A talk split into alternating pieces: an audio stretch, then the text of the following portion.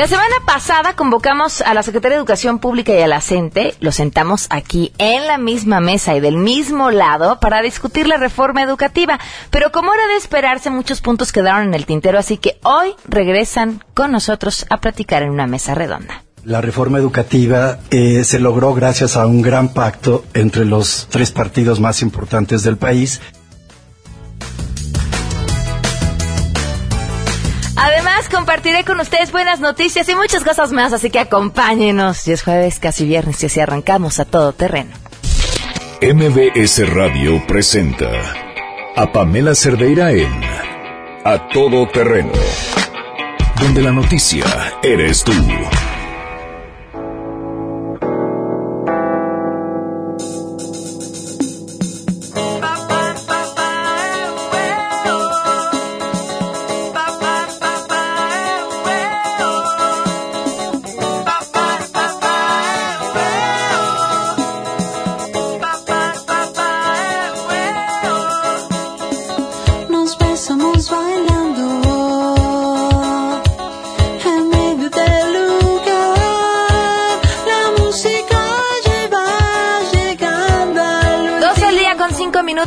Bienvenidos a Todo Terreno, gracias por acompañarnos. Saludos a Bernardino Arroyo, Armando Sánchez, Alejandro García, Ignacio Buendía, a Eric, muchísimas gracias. Eh, a Luz María Galindo también dice, ya estoy atenta. Muchísimas gracias, eh, Luz María. Gracias a todos por comentar sus opiniones. Eh, es una mesa que creo que no se pueden perder, así como la de la semana pasada estuvo muy interesante. Hoy trataremos de ir tema por tema con nuestros invitados y entender de dónde surge, a qué se debe y en dónde está una posible solución a este conflicto con la Coordinadora Nacional de Trabajadores de la Educación. El teléfono en cabina 5166125, les doy mi número de WhatsApp, es 55 33 32 95 85 y el correo electrónico a todoterreno arroba mbc.com y en Twitter y en Facebook me encuentran como Pam Cerdeira.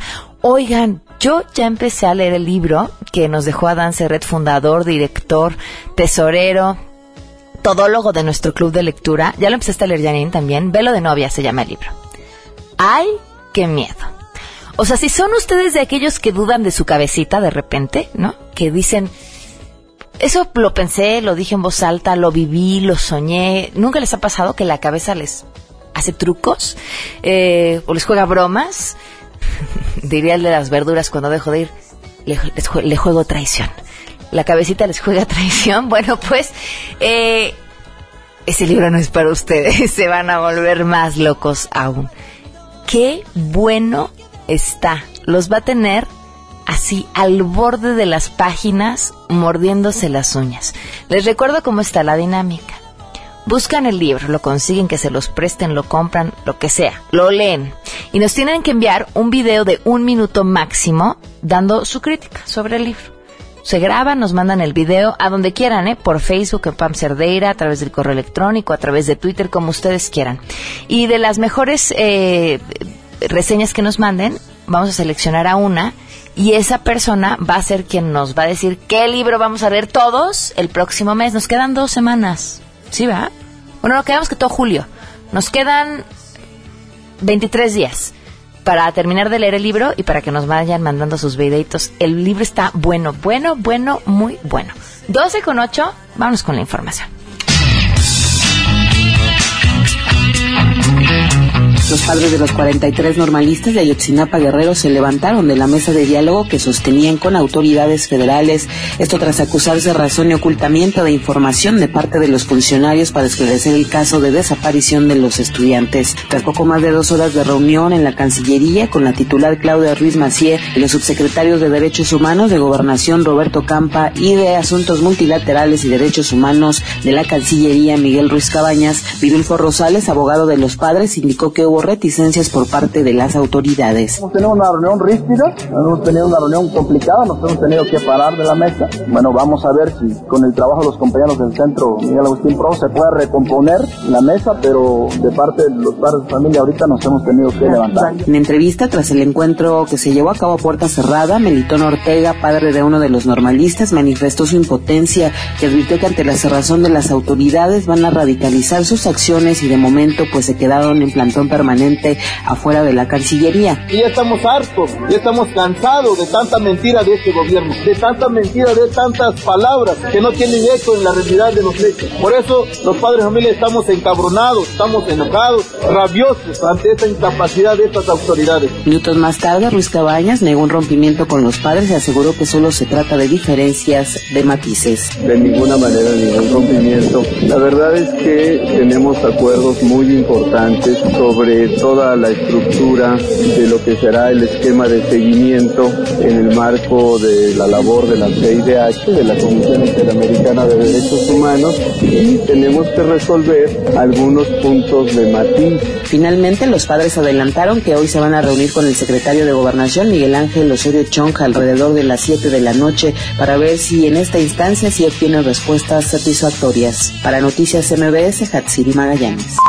En la Ciudad de México, la prevalencia de violencia en contra de la mujer no es la física ni la sexual. La mayoría de las agresiones son de tipo emocional que tienen por objetivo disminuir la autoestima. Así lo reveló el secretario de Desarrollo Social Local, José Ramón Amieva. La mayor parte ahora de la violencia hacia las mujeres es violencia emocional. Después va seguida de la violencia económica, después de la violencia física y al final la violencia sexual. Es decir, eh, ahora la violencia en la Ciudad de México se manifiesta de diversas, de diversas formas y la que más se tiene es la violencia emocional que obviamente tiende a que las mujeres pues se les vaya pues perdiendo esa autoestima. En la Ciudad de México el 34.9% de las mujeres mayores de 15 años han sufrido algún tipo de violencia. Está la violencia emocional con un 30.1%, después la económica con un 14.9%, la violencia física con un 6.2% y al final la sexual con el 1.8%, informó Arturo Damián.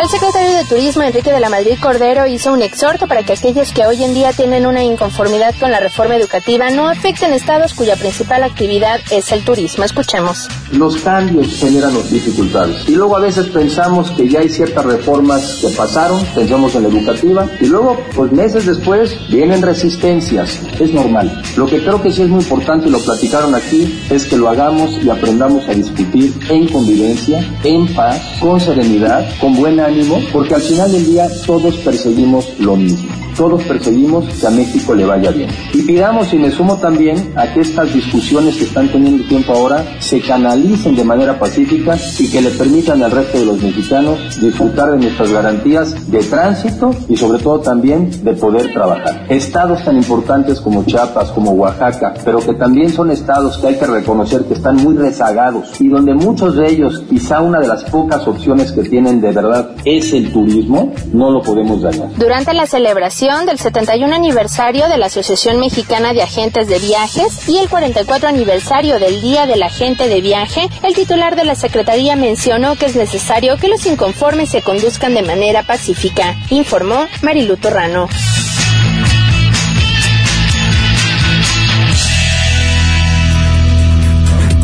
Al día con 12 minutos. Oigan, ahorita que justamente se mencionaban las cifras de violencia contra las mujeres en la Ciudad de México, el día de ayer tuve la oportunidad de estar en Universum, este museo de ciencia que se encuentra dentro de la UNAM.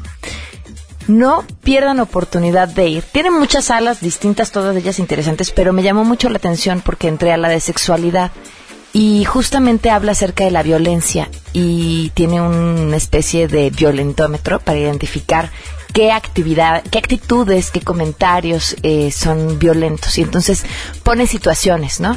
Eh, te sacaste 10 en un examen y entonces tu novio te responde A, seguro el maestro quiere contigo, por eso te lo sacaste. B, eres una mediocre, puedes conseguir más. O C, felicidades, seguramente estudiaste muy bien. Entonces tú seleccionas, bueno, los chavos seleccionan, porque si uno tiene estas dudas de esta edad ya está complicado el tema, ¿no? Seleccionan cada una de las respuestas y a través de un semáforo les va identificando si la respuesta es o no violenta y a partir de qué tipo de violencia necesitas salir corriendo y alejarte de esa persona o pedir ayuda profesional. Me pareció muy interesante que en un módulo sobre sexualidad esa parte, el tema de la violencia, el tema de la violencia sexual eh, en menores, eh, ocupara un espacio tan, tan importante. Si tienen chance de verdad, váyanse a dar una vuelta. Si tienen eh, hijas en edad preadolescente o adolescente, pasen con ellas ahí un buen tiempo, platíquenlo, discútanlo, principalmente creo que la raíz de los grandes problemas que tenemos como sociedad es que no se hablan, nos da miedo, no los discutimos y vaya, qué mejor lugar que la casa. Vámonos con las buenas noticias.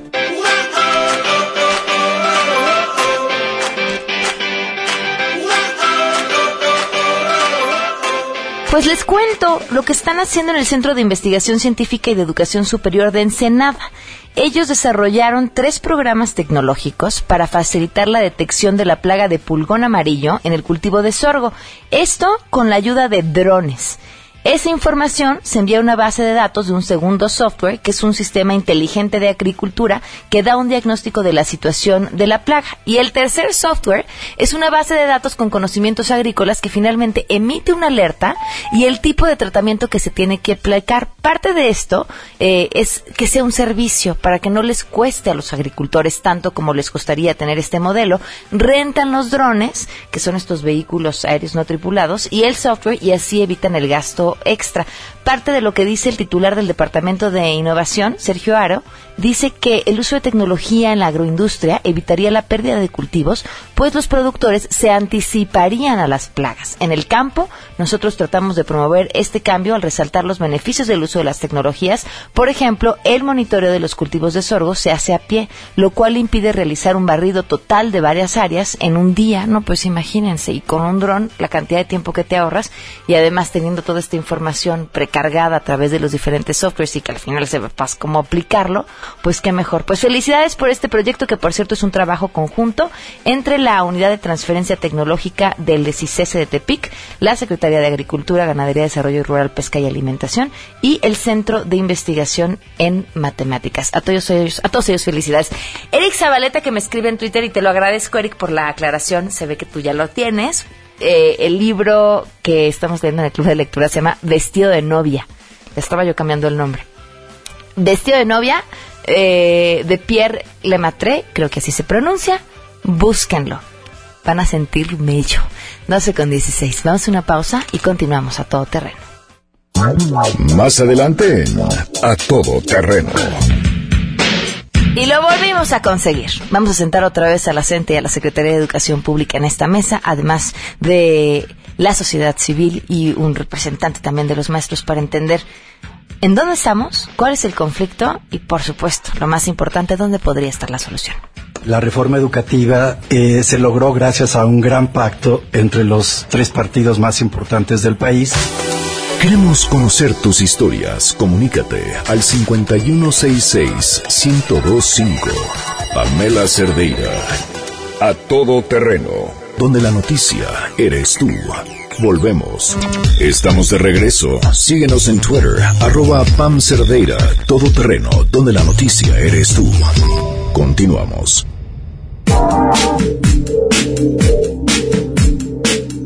Nosotros no seríamos maestros, igual que muchos no serían profesionistas, si la escuela pública no existiera.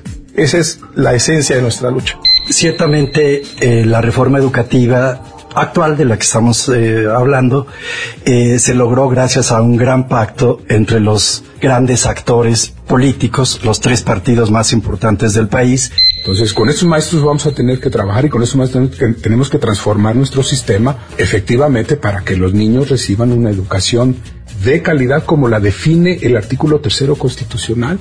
Los maestros no le tienen miedo a la evaluación. Muchas veces se han evaluado. Toda la vida en el sistema se han evaluado. El problema es que no ven que la evaluación tenga consecuencias.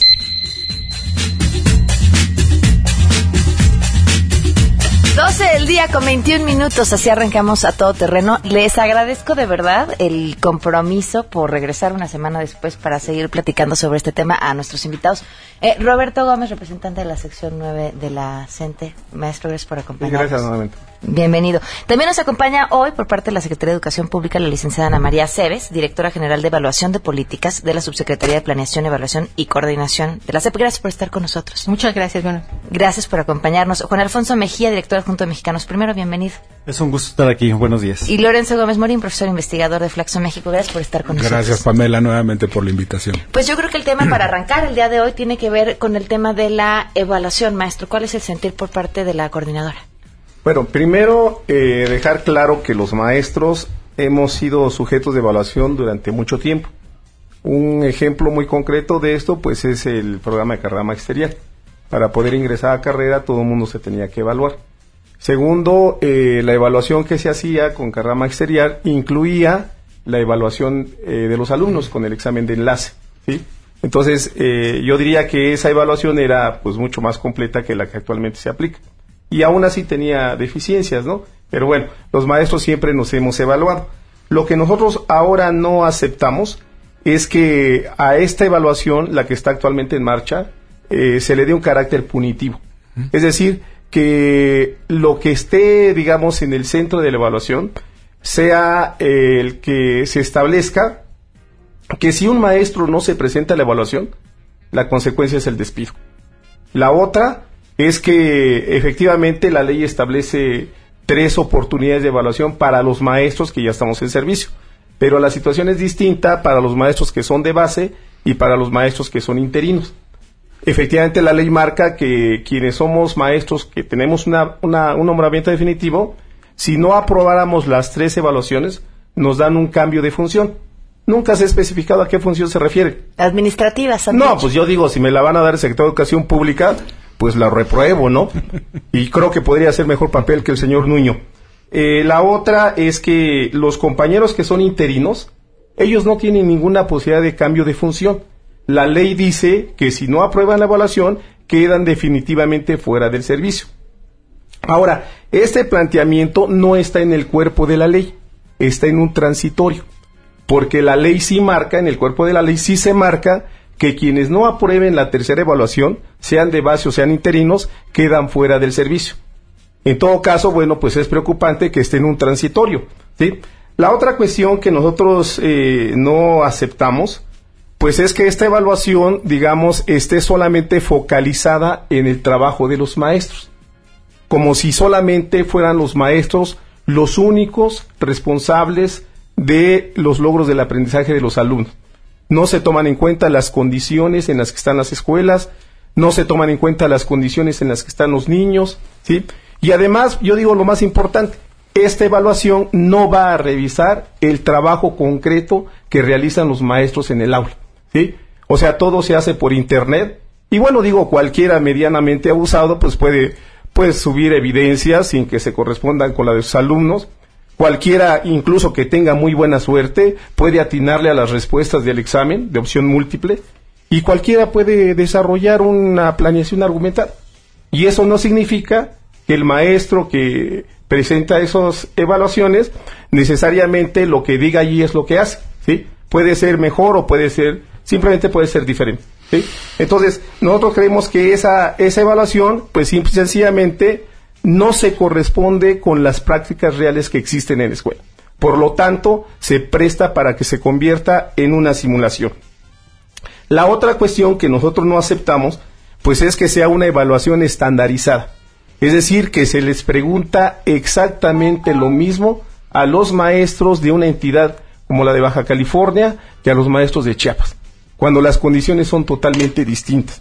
Y finalmente nosotros decimos que la evaluación tampoco puede ser una evaluación pues que determine ni la permanencia, ni el salario, ni los estímulos. O sea, nosotros decimos que tiene que ser una evaluación formativa. ¿Y eso qué significa para nosotros? Pues significa que nosotros podamos hacer un reconocimiento de manera concreta de lo que sucede en la escuela, de cuáles son nuestras capacidades, cuáles son nuestros recursos, cuáles son, eh, digamos, las carencias que tenemos y que eso nos permita determinar de manera colectiva cómo mejorar. Para nosotros esa es la evaluación que haría falta y no la que plantea la reforma educativa. Antes de que la licenciada María nos conteste una última pregunta, eh, maestro, si no fuera a través de la evaluación que se dan los estímulos, las mejoras salariales, ¿cómo propondrían ustedes que esto sucediera? ¿Cómo sabemos que maestro merece ganar más? Miren, yo creo que actualmente tenemos una diferenciación salarial que se impuso con la carrera magisterial. ¿sí? Quienes desde un principio dijimos que ese sistema no iba a ayudar a mejorar la calidad de educación, eh, nos mantuvimos y mantenemos nuestra plaza base inicial. Ganamos 3.800 pesos frente a maestros que ganan pues casi 10.000 o 12.000 pesos y hacemos el mismo tipo de trabajo. Aquí creo que el trabajo que se hace en las escuelas no puede ser un trabajo individual, necesariamente es un trabajo colectivo. Yo puedo ser maestro de un alumno en primer grado y al siguiente año le toca a otro maestro. Y así puede tener tres, cuatro maestros. El resultado de, de lo que un alumno aprende eh, en cuanto a lo que se refiere al trabajo de los maestros es el resultado de un trabajo colectivo. Nosotros partimos de que se debían de analizar las condiciones laborales y en todo caso garantizar que los maestros tengamos lo básico para vivir decorosamente y lo básico para tener recursos para nuestra formación, para nuestros materiales didácticos. Y a partir de allí, pues efectivamente se pueden encontrar algunos mecanismos que determinen cómo estimular a los maestros que pues logren desempeños sobresalientes. ¿sí? Puede ser, por ejemplo, no sé, alguna publicación de su trabajo, puede ser el hecho de que alguien vaya y observe eh, cómo están haciendo, eh, puede ser una muestra de los trabajos que hacen los alumnos, no sé, puede haber muchas posibilidades, pero yo digo, lo que importa es que esta evaluación no se convierta en un proceso de simulación. Ana María. Estoy totalmente de acuerdo en que no se convierta en un proceso de simulación, eso es muy importante. Estoy también de acuerdo en que muchos maestros evaluaron en carrera magisterial, sin embargo, no todos, fue voluntario. Aquí yo haría mención de que la reforma educativa es una reforma de gran calado. Cuando nosotros conocemos los resultados de PISA, que es el que nos compara a nivel internacional, siempre nos rasgamos las vestiduras y se han hecho reformas y reformas y reformas y los resultados siguen siendo los mismos, entonces sí se necesita hacer algo de fondo. Eh, creo que esta reforma pues se consensuó, se platicó, creo que hay que hacer efectivamente en estas evaluaciones inéditas que estamos eh, iniciando y que el propósito es de que todos los maestros evalúen. ¿Por qué? Porque nosotros sabemos que hay un grupo de maestros de estos millón y pico que solamente se evaluaban 700 mil y que no sabemos si este resto de maestros, que es lo que nosotros queremos revisar, en dónde poder apoyar. No es eh, la reforma, la evaluación es un elemento de la reforma para tomar decisiones porque la reforma va más allá de la evaluación. La, la, reforma apoya con infraestructura, la, con materiales didácticos, con la reforma a los planes y programas en el sentido de ambientes contextualizados que hacen una diferenciación efectivamente, como bien lo dice Roberto, de escuelas multigrado, unitarias, en condiciones marginadas, eh, etcétera, ¿no? Eso es una realidad del país que, reconocemos. Sin embargo, sí es cierto que muchos maestros sí requieren el apoyo y necesitamos saber en dónde. lo que se ha dicho de, la evaluación punitiva es al que, al que no se presenta. Porque si no, sería hasta injusto e inequitativo de que muchos maestros se presentaran y otros no. Necesitamos un diagnóstico. Y el acompañamiento, claro. También es importante lo que Lorenzo ha comentado en otras, eh, en la anterior eh, conferencia, eh, o entrevista en el sentido del reto que tenemos de la formación continua, del acompañamiento del, SATE. Seguramente él podrá dar eh, muchas ideas buenas porque fue su secretario de, básica, conoce el sector y probablemente pudo haber hecho algo en ese, en, ese tiempo. Em, concretando, todos deben de evaluarse porque necesitamos en el uso responsable de los recursos que hacemos de los ciudadanos, porque estamos en el sistema obligatorio público, no en el sistema privado. Y precisamente es el que sale mal en los resultados. Entonces necesitamos hacer algo. Si queremos una educación de calidad para nuestros hijos, se requiere hacer algo. Necesitamos conocer cómo salen todos los maestros y necesitamos tomar medidas. No solamente como les, eh, reconocemos que la escuela debe tener infraestructura, que debe tener materiales de apoyo, todo eso, pero también el maestro es crucial y el director es crucial.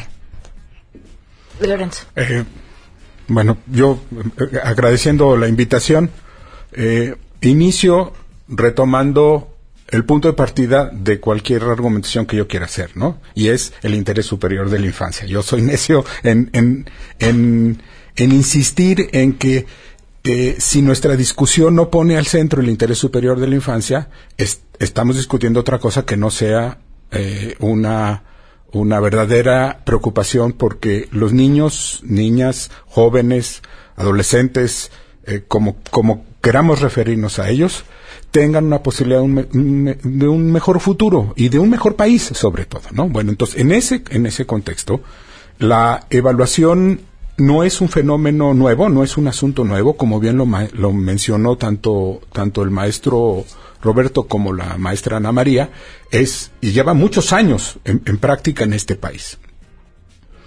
Eh, y, hemos aprendido mucho de, la, de esa evaluación que, que, hicimos. ¿Qué se debe de hacer? ¿Qué no se debe de hacer? Hemos cambiado las formas de evaluación, hemos cambiado los mecanismos, las, los tipos de prueba, etcétera. Pero una de las cosas que no hemos cambiado y que no hemos aprendido, y ese es donde yo creo que está uno de los elementos clave para desatorar este asunto, es que nunca hemos hecho buenos, eh, buen uso de la evaluación educativa para los maestros. Es decir, nos ha faltado pasar de la evaluación a la mejora. ¿Y por qué nos ha faltado pasar de la evaluación de la, a, a la mejora? Porque, lo dije la vez pasada, el elemento clave que le ha dado éxito a los países para que los niños aprendan es que los maestros se conviertan en verdaderos profesionales de la educación, desarrollados como profesionales de la educación desde su práctica en el aula y para eso necesitan, como queramos llamarle, coaching, asesoría, acompañamiento, como en cualquier profesión, requieren un desarrollo y alguien que los esté acompañando. Nadie se hace maestro al terminar la, la, normal, se hacen maestros cuando, cuando practican su profesión. Y después de cierto tiempo los maestros adquieren esa capacidad. Y ese acompañamiento ha sido ausente en la historia de este país. El acompañamiento se ha dado entre colegas, ¿no? En, la mejor, en, los mejor, en el mejor de los casos, eh, un compañero mío o un buen director, ¿no? O un supervisor, pero no es, no había sido un asunto instalado en, la, en, en, en el país, ¿no? Entonces, yo creo que es una falla tener una evaluación sin tener la respuesta a la evaluación. Porque ya tenemos los resultados de la evaluación. ¿Y ahora qué hacemos? Nuevamente, darle más cursos, sí, se van y toman cursos, podemos mejorar los cursos, pero en el aula nadie los acompaña. En el aula nadie va y ve y como dijo el maestro, lo evalúa otro colega sin consecuencias externas, salvo las consecuencias que debe tener en el cambio de su práctica. Y este acompañamiento no se está dando. Y está planteado en la ley y es lo que sector académico y, social estamos peleando es que el Estado mexicano tiene que garantizar que los maestros son los primeros garantes del interés superior de la infancia, pero para que lo sean necesitamos acompañarlos, no amenazarlos. O sea, yo no estoy de acuerdo con que, con que la evaluación corra a los maestros. Demos la oportunidad a la evaluación de, de demostrar que puede mejorar los resultados y entonces empezamos a tomar decisiones en, en, el momento en el momento preciso porque hay muchas formas como los malos maestros solitos se van muchos de ellos solitos se van. Cuando se enfrentan con, con los problemas muchos de ellos se van. Otros no. Pero el problema no es discutir cómo vamos a correr los maestros el problema debe de ser discutir cómo hacemos que los niños aprendan más y mejor.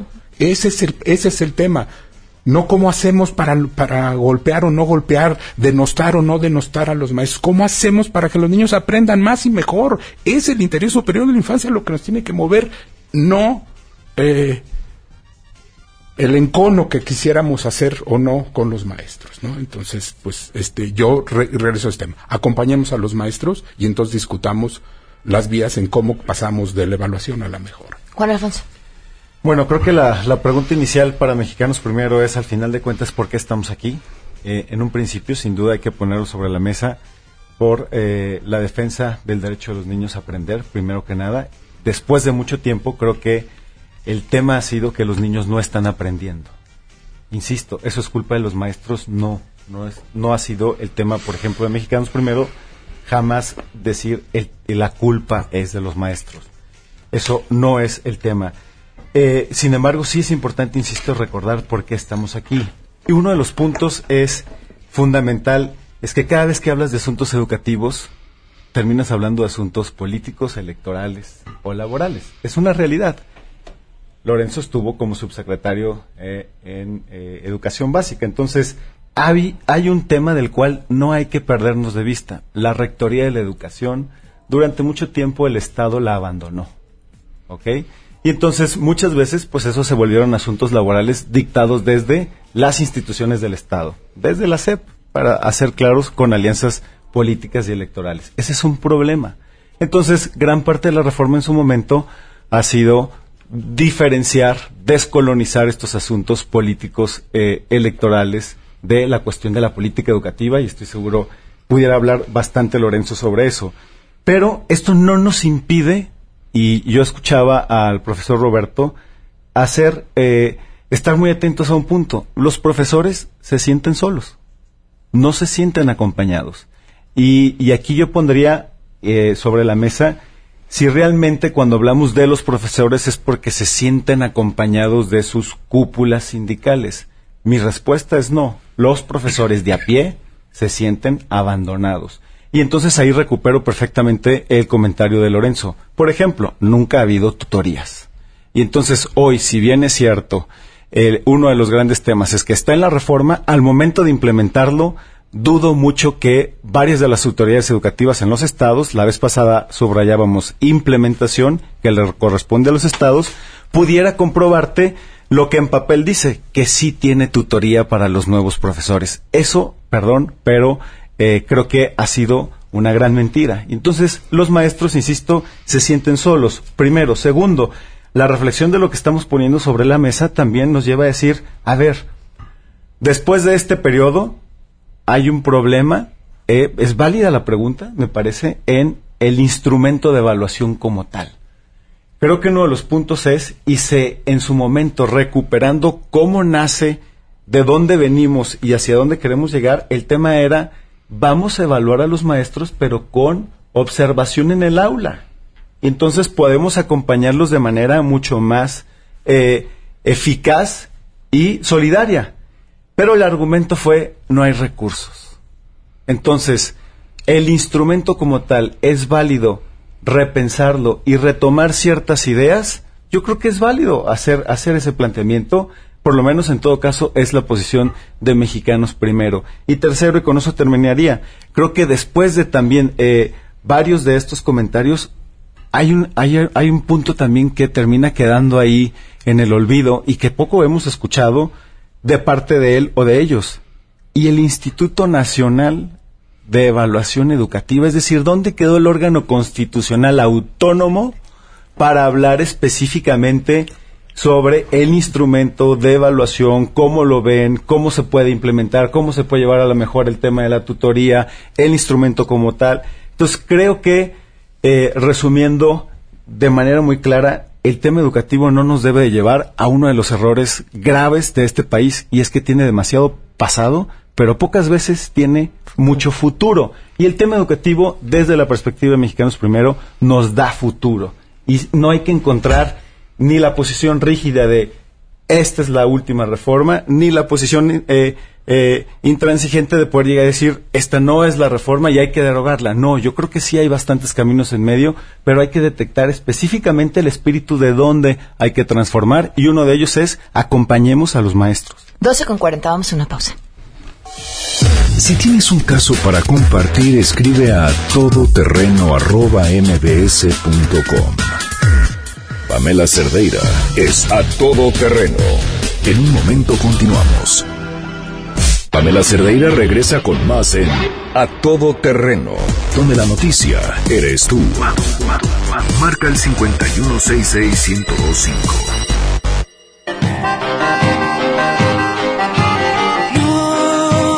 Al día con 45 minutos. Continuamos en esta mesa en la que estamos hablando acerca de la educación en nuestro país, acerca del conflicto con la Coordinadora Nacional de Trabajadores de la Educación. Maestro Roberto Gómez no dejó de escribir. Me imagino que tiene algo que comentar. ¿O bueno, mire, eh, efectivamente nosotros eh, sí estamos planteando la derogación de la reforma educativa. Eso es lo que nosotros estamos demandando. Nosotros decimos que ya eh, tuvieron tres años y durante estos tres años la reforma educativa no ha traído ningún cambio, digamos, visible en las escuelas en cuanto a la mejora. Lo que sí ha traído es una polarización que ha llegado al extremo de tener ya maestros encarcelados, maestros despedidos y varias personas asesinadas. Nosotros creemos que se agotó definitivamente el tiempo para implementar esa reforma. Creo que ya se entendió que lo que hace falta es otro tipo de reforma. Por eso le estamos planteando al gobierno federal que dé marcha atrás esa reforma y que iniciemos un nuevo proceso. Un proceso en el que participe toda la sociedad y construyamos una propuesta pedagógica. Se dice aquí que los maestros requerimos acompañamiento. No lo hemos tenido efectivamente, Pero sí hemos nosotros, a partir de la organización que tenemos desde las escuelas, hemos ido construyendo cosas. El día de hoy yo traje algunas muestras de cosas que han producido los propios maestros, ¿sí? organizaciones civiles eh, que forman, por ejemplo, es la revista Cero en Conducta, ¿sí? ya casi lleva 25 años, un grupo de maestros, eh, editamos este libro, eh, tenemos la propuesta del maestro Juan Luis Hidalgo, Aprendizaje Escolar de la Ciencia y muchas otras propuestas.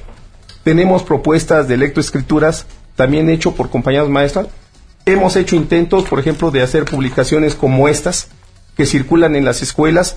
Nosotros mismos las diseñamos, nosotros mismos las pagamos. Y bueno, eh, a veces los compañeros nos ayudan colaborando eh, en la recuperación de algunos recursos. Este es otro ejemplo. La letra con gusto entra precisamente para plantear que pues nosotros no compartimos esa idea de que son los procesos autoritarios los que van a generar el aprendizaje de los niños. Entonces, lo que hemos encontrado nosotros en las escuelas es que cuando nosotros decidimos organizarnos para poder generar procesos de cambio, nos enfrentamos al verticalismo del aparato. No nos permiten los espacios e incluso para ellos esto es subversivo. Pero nosotros decimos que tenemos nosotros la capacidad para generar propuestas. Creo que pues somos un magisterio que tiene de todo. Maestros jóvenes, maestros con mediana experiencia y maestros con mucha experiencia. Maestros con niveles altos de preparación, sobre todo aquí en el Instituto Federal, y creemos que nosotros contamos con la suficiente, los suficientes elementos teóricos y prácticos para poder generar propuestas. ¿Qué requerimos? Lo que requerimos es que el gobierno abra los espacios que nos permita, por ejemplo, acercarnos con los investigadores, con todas las organizaciones sociales, con las universidades, etcétera. Y creo que a partir de allí, esto que se dice de que el interés superior de los alumnos, efectivamente se va a concretar. Entonces, lo que el gobierno siempre nos contesta, pues es que no hay recursos. Nosotros, decía la vez pasada el representante de la SEP, que la evaluación de los maestros no es el único elemento, pero nosotros no vemos tampoco los otros elementos. Aquí se dice que llegan los recursos a las escuelas. Eso es falso. Cuatro ejemplos nada más. Nos quitaron las becas para los niños. Nos quitaron el programa MANE, que es un programa para comprar materiales de limpieza, computación y oficina. Lo que requiere una escuela para todo un año, ¿quién lo va a pagar? Los padres de familia y luego nos dicen que agarremos de cooperativa. Nos quitaron el programa de escuela segura. Era para comprar materiales eléctricos para arreglar las chapas de los aguanes, o sea, todo que tenga que ver con seguridad. Nos quitaron el programa de escuelas de calidad. ¿Cuál es la, justificación? Pues que se tuvo que hacer un recorte al presupuesto. Nosotros decimos, bueno, ¿y por qué no se recortan los bonos? ¿Por qué no se recortan los viáticos, los funcionarios? Y se pone por encima la necesidad de los, de los niños a tener buenas condiciones de trabajo. Y nada más por último, mire, yo trabajo en la escuela José María Lafragua. Este, tuvimos la visita de una investigadora francesa, Ana María Chartier, y de la investigadora Elsie Rowell. Ellas fueron a visitar las actividades que nosotros hacemos cotidianamente con los niños. Y bueno, han publicado varios artículos. Aquí traigo unas fotografías de cómo entendemos nosotros el trabajo con los niños. ¿sí? Por ejemplo, para nosotros es muy importante que los niños eh, aprendan a leer. Y entonces buscamos algunas propuestas. Los niños leen entre sí. Por ejemplo, en este año experimentamos que los niños de sexto año se sentaran con los niños pequeños de primer, de primer año. Y les decíamos, bueno, pues tomen un libro, vayan con ellos como si fueran sus hermanitos, se sientan. Y bueno, esto lo hicieron los tres grupos de sexto y algunos grupos de quinto grado. Entonces en las escuelas vamos buscando estrategias para que rompamos ese aislamiento en el que muchas veces trabajamos los maestros y lo que buscamos es construir propuestas de trabajo colaborativo. Maestro, una pregunta, le pido la respuesta sea lo más breve posible por ya cuestiones de tiempo. ¿Y cómo resolver este otro lado eh, que también es terrible, que ha vendido plazas a los maestros, que, que tiene gente cobrando como maestros que no lo son, que también está lleno de una política turbia y de otro tipo de intereses más allá del de los menores? Miren, cuando un maestro se presenta a una escuela a trabajar, se presenta con un nombramiento. ¿Quién da el nombramiento? El nombramiento lo da la autoridad. Entonces, por ejemplo, aquí en Iztapalapa, en años recientes, se detectaron varios maestros que no eran maestros titulados. ¿quién les dio el nombramiento? Los nombramientos llegan directamente de la Administración Federal.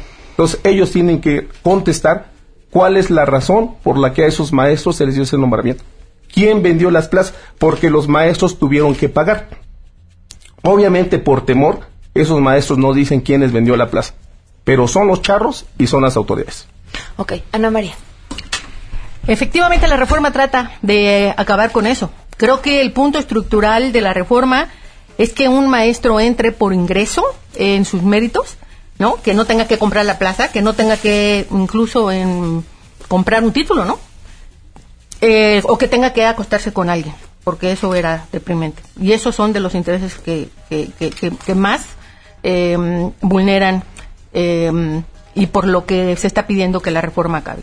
Nosotros estamos muy convencidos que los puntos de la reforma es precisamente lo que se han tocado en esta mesa. Acompañar al maestro, apoyar las infraestructuras de la escuela.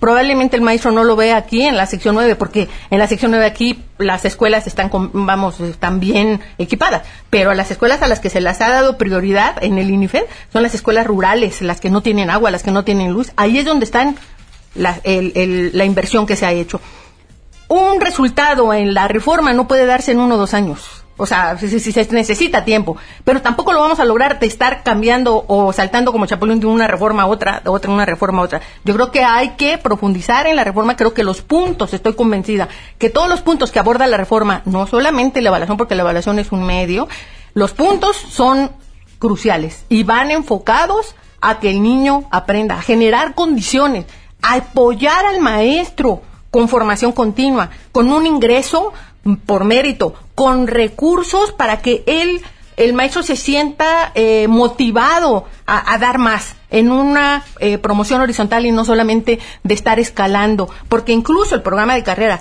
que inició con muy buenos, vamos a decir, eh, objetivos, ni siquiera elevó la calidad de la educación. Ok, Lorenzo.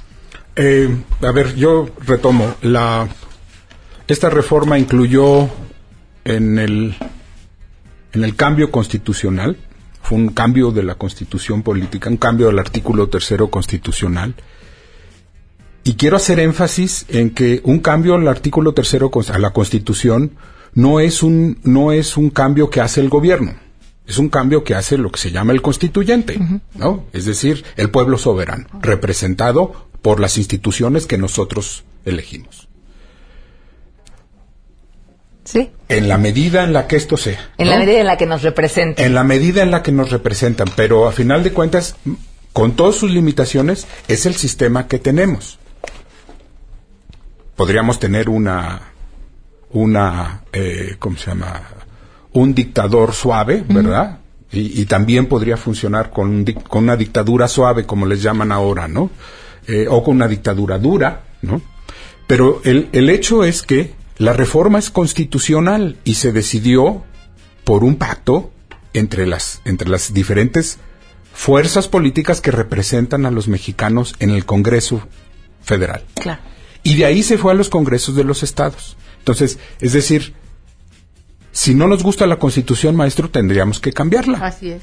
Y para eso requerimos un proceso que incluye eso. Es decir, cambiar desde el Congreso Federal, la Cámara de Diputados, Cámara de Senadores y luego en la mayoría de los congresos estatales cambiar los términos del artículo y que de los artículos que no nos gusten y los modificamos y se acabó. Esa es una reforma constitucional. Mientras no se lleve a cabo ese proceso, la Constitución no se puede derogar desde el Congreso. O sea, el Congreso no puede, el gobierno no puede derogar la Constitución. El momento en que derogue la Constitución, se acaban todos los derechos de la ciudadanía y por lo tanto entramos en caos. Entonces, no podemos derogar la Constitución. Pero la, la reforma constitucional tiene leyes.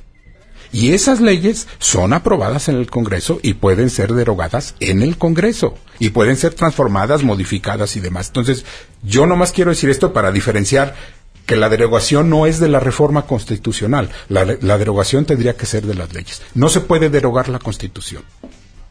Entonces, eh, y, eh, yo, yo, no quisiera que se derogara porque ahí está puesto, como dije, el interés superior de la infancia a nivel constitucional y sobre todo que la educación, se reconoce a la educación de calidad como un derecho de los niños. Lorenzo, gracias Juan Alfonso.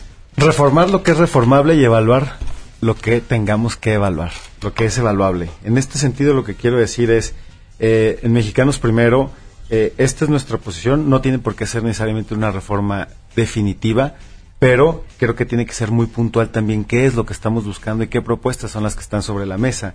Esa es la posición donde Mexicanos Primero lo ve. Nos gustaría saber, quizás también si algunas de las cúpulas ven que en el sistema educativo ha venido sucediendo un mal gasto, un sistema eh, de alianza corporativista que no ha terminado por beneficiar a los niños. Y eso no incluye a todos los maestros ni a todos los líderes sindicales, cuidado. No, no, eso no es nuestro punto. Hay algo sobre la mesa, me parece importantísimo.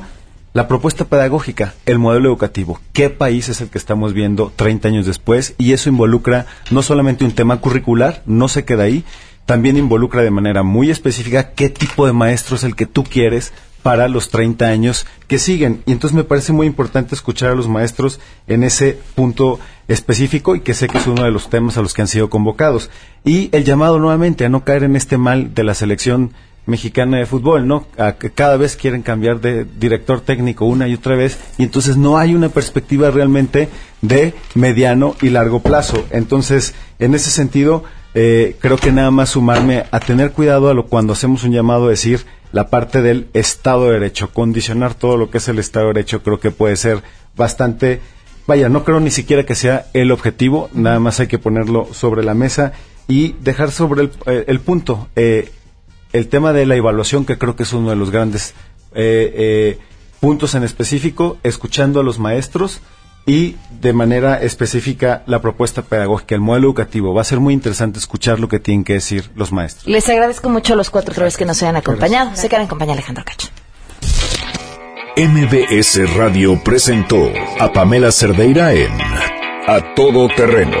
Te esperamos en la siguiente emisión, A Todo Terreno, donde la noticia eres tú. MBS Radio, en entretenimiento, estamos contigo.